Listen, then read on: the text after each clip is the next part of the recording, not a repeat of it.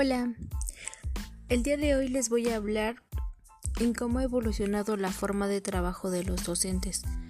Hagamos una comparación de cómo antes era la enseñanza de la lengua hasta la actualidad. En los tiempos anteriores, los docentes usaban métodos tradicionalistas. Por ejemplo, el alumno tenía que memorizar todos los conocimientos para poder aprender sin dinámicas o sin el uso de tecnologías que hiciera más vistoso el trabajo. En los tiempos de nuestros papás, al maestro se le veía como el que sabía todo. Él era la máxima autoridad, al grado de que se utilizaban los reglazos o a veces también les aventaban los borradores, incluso hasta jalones de orejas, para que el alumno aprendiera.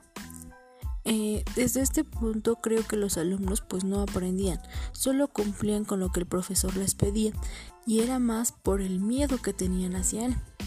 Sin embargo, en la actualidad los docentes tienen un sistema más abierto. Se deja que el alumno sea autodidacta y se hace uso de las TICs, donde permite que los alumnos construyan su propio aprendizaje para que tengan la oportunidad de enfrentarse a la vida diaria y que el conocimiento se ponga en práctica y que aprendan por querer aprender, no por obligación.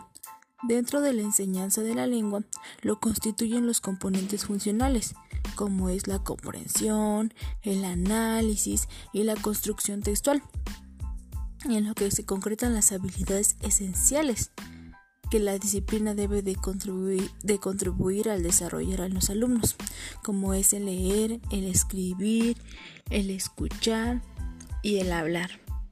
Bueno, esta es solo una pequeña reflexión